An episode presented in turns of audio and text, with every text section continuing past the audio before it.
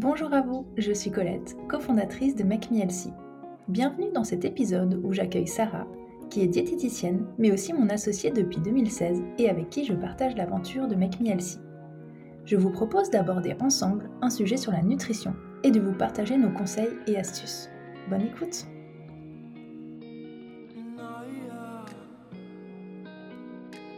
Bonjour à tous. Aujourd'hui, Sarah me fait le plaisir de venir prendre la parole dans cet épisode. Hello Sarah. Hello Colette. Bon alors, on entend de plus en plus parler de l'alimentation anti-inflammatoire, mais finalement sans vraiment savoir ce que ça signifie de mettre en place une alimentation anti-inflammatoire.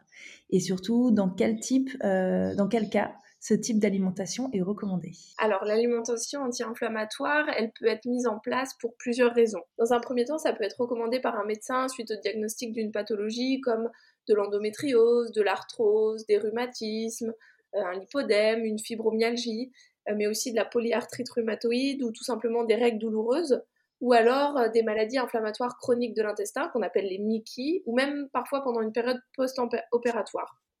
mais il y a aussi certaines personnes qui s'y intéressent euh, tout simplement par curiosité, afin d'en savoir plus sur cette alimentation dont on entend de plus en plus parler effectivement. Bon, ça tombe bien puisque c'est justement le sujet que tu vas nous détailler aujourd'hui, Sarah.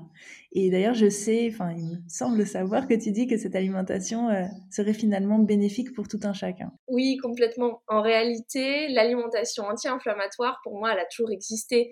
En fait, c'est ce qu'on recommande à tous nos patients. Euh, une alimentation anti-inflammatoire, bénéfique pour la santé, orientée évidemment vers les objectifs de chaque patient et qui permet de faire perdurer une bonne hygiène de vie et de nouvelles habitudes euh, alimentaires dans le temps. Et euh, j'ai l'impression qu'une étiquette a été collée sur les recommandations pour une alimentation équilibrée. Enfin, du moins la notion qu'on a chez McMielsi d'une alimentation équilibrée. En fait, c'est une alimentation à base de produits bruts et sains, bien sélectionnés, que l'on cuisine maison. Mais évidemment, l'alimentation anti-inflammatoire, elle a tout de même quelques spécificités, c'est certain. Mais voilà, globalement, euh, globalement pour l'alimentation anti-inflammatoire. Bon, donc euh, finalement, qu'on souffre d'une pathologie ou qu'on soit en pleine forme, et euh, qu'on soit un grand sportif ou, plutôt voilà, adepte des, des, promenades dominicales, l'alimentation anti-inflammatoire a l'air d'être une bonne idée. Donc voilà, si vous nous écoutez aujourd'hui, restez jusqu'au bout, ça peut vous concerner. Est-ce que dans un premier temps, tu peux nous dire peut-être quels aliments on doit éviter du coup pour euh, pouvoir tendre vers cette euh, alimentation anti-inflammatoire? Bien sûr. Alors, si vous souhaitez mettre en place une alimentation anti-inflammatoire, dans un premier temps, il y a un certain nombre effectivement d'aliments euh, à éviter qui sont dits pro-inflammatoires. Alors, il va avoir le gluten euh, en excès. Donc on s'oriente euh, plutôt vers des céréales qui sont naturellement sans gluten. Attention, je précise naturellement sans gluten, pas des céréales transformées, mais des céréales qui sont naturellement sans gluten et des céréales anciennes. Et là, on va retrouver par exemple le quinoa, le sarrasin, le millet, le riz complet, euh, l'amarante, le tapioca, toutes les légumineuses, donc lentilles, pois chiches, haricots rouges, blancs, le manioc, le maïs, mais aussi toute leur farine. Donc euh, par exemple la farine de châtaigne, la farine de pois chiche, la farine de lentilles pour les préparations qu'on peut faire comme euh, des pancakes, des gaufres, des gâteaux, des cakes, etc. Euh, on évite aussi les céréales raffinées, donc les céréales blanches et donc les farines blanches, donc la, baguette de pain, les crêpes à la farine blanche, etc. Donc vraiment tous les produits blancs, le riz blanc, toutes les céréales blanches et raffinées.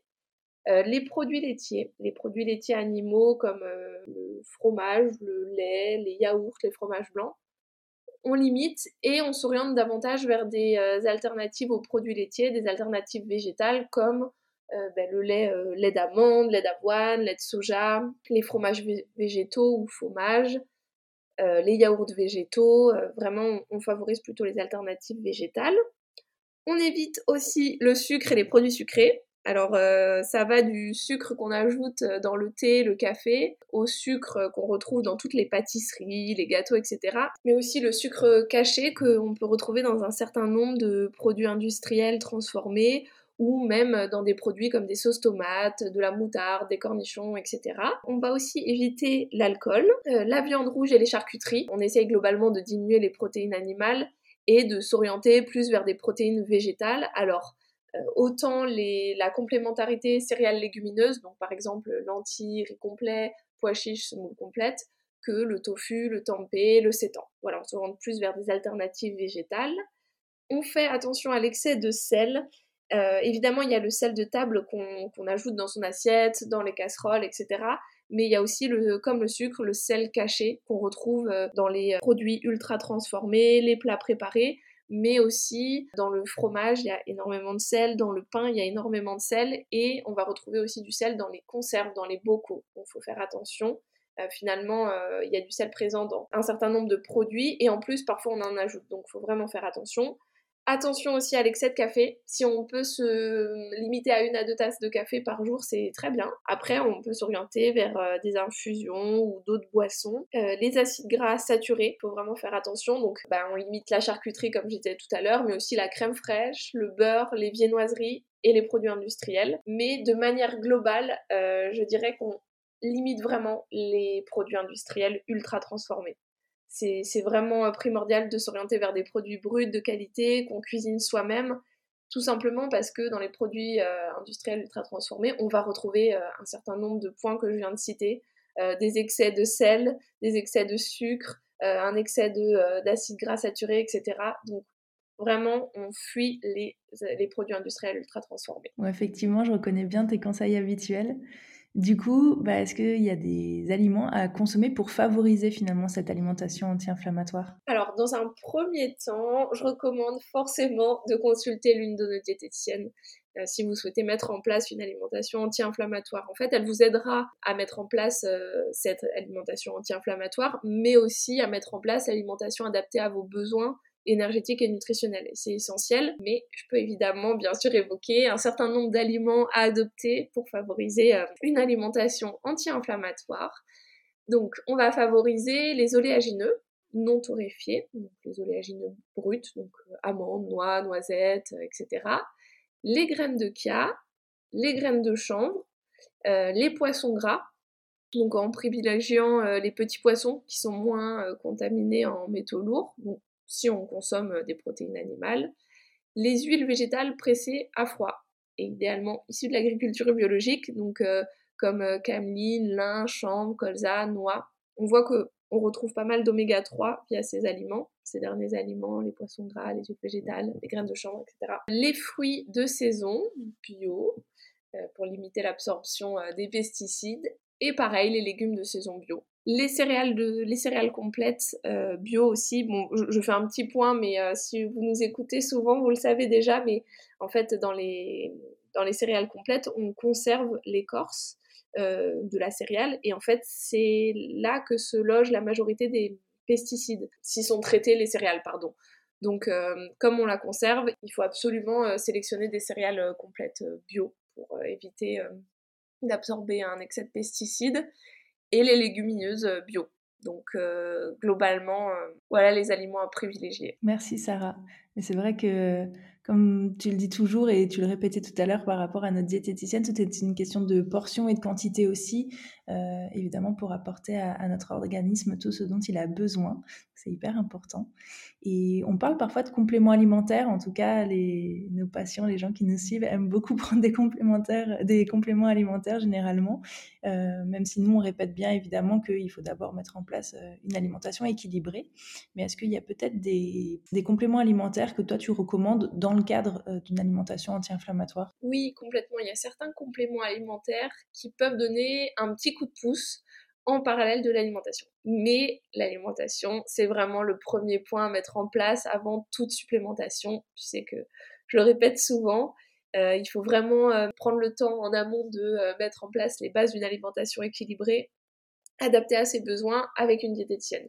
Les compléments alimentaires, ils viennent ensuite l'alimentation euh, sur mesure qui a été mise en place. Les compléments alimentaires que, dont je vais parler, vous pouvez les retrouver facilement en pharmacie ou en magasin bio. Donc dans un premier temps, il va avoir le curcuma en gélule ou en jus pur euh, qu'on associe à de la piperine pour une meilleure absorption. Donc on le sait, le curcuma, il a vraiment euh, une fonction anti-inflammatoire. Mais on peut aussi, si on souhaite éviter la supplémentation, tout simplement cuisiner avec beaucoup de curcuma euh, on peut le mettre tant dans ses plats salés que même dans les plats sucrés. Je pense notamment au porridge euh, le matin euh, avec des fruits, ça se marie très bien.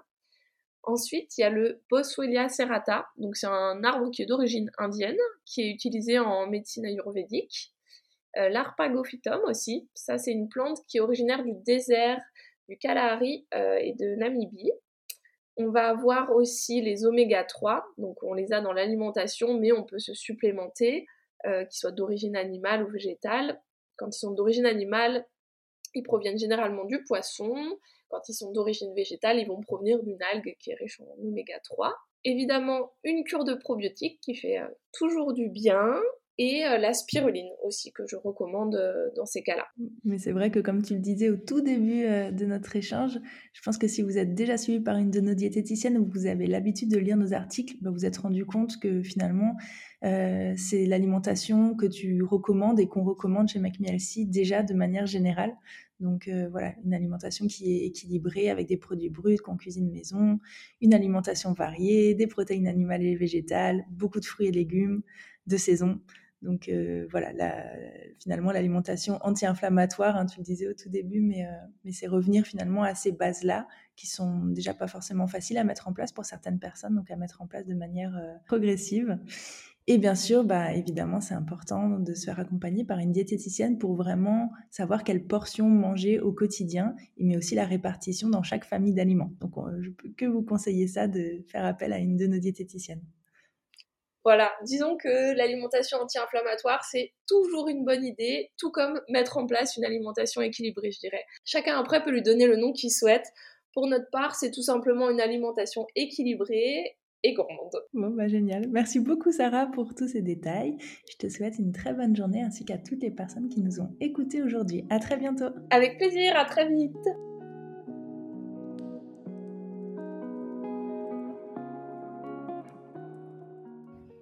Merci d'avoir écouté cet épisode. Si vous souhaitez en savoir plus sur nos programmes ou commencer votre rééquilibrage alimentaire, je vous invite à visiter notre site internet makemehealthy.fr. Si vous souhaitez accéder à nos recettes Healthy et d'autres fonctionnalités utiles comme votre planning de recettes ou vos listes de courses, vous pouvez installer notre application disponible sur tous les stores. Enfin, pour être inspiré et motivé au quotidien, rendez-vous sur nos réseaux sociaux Instagram, Facebook et TikTok. À très bientôt. Naya.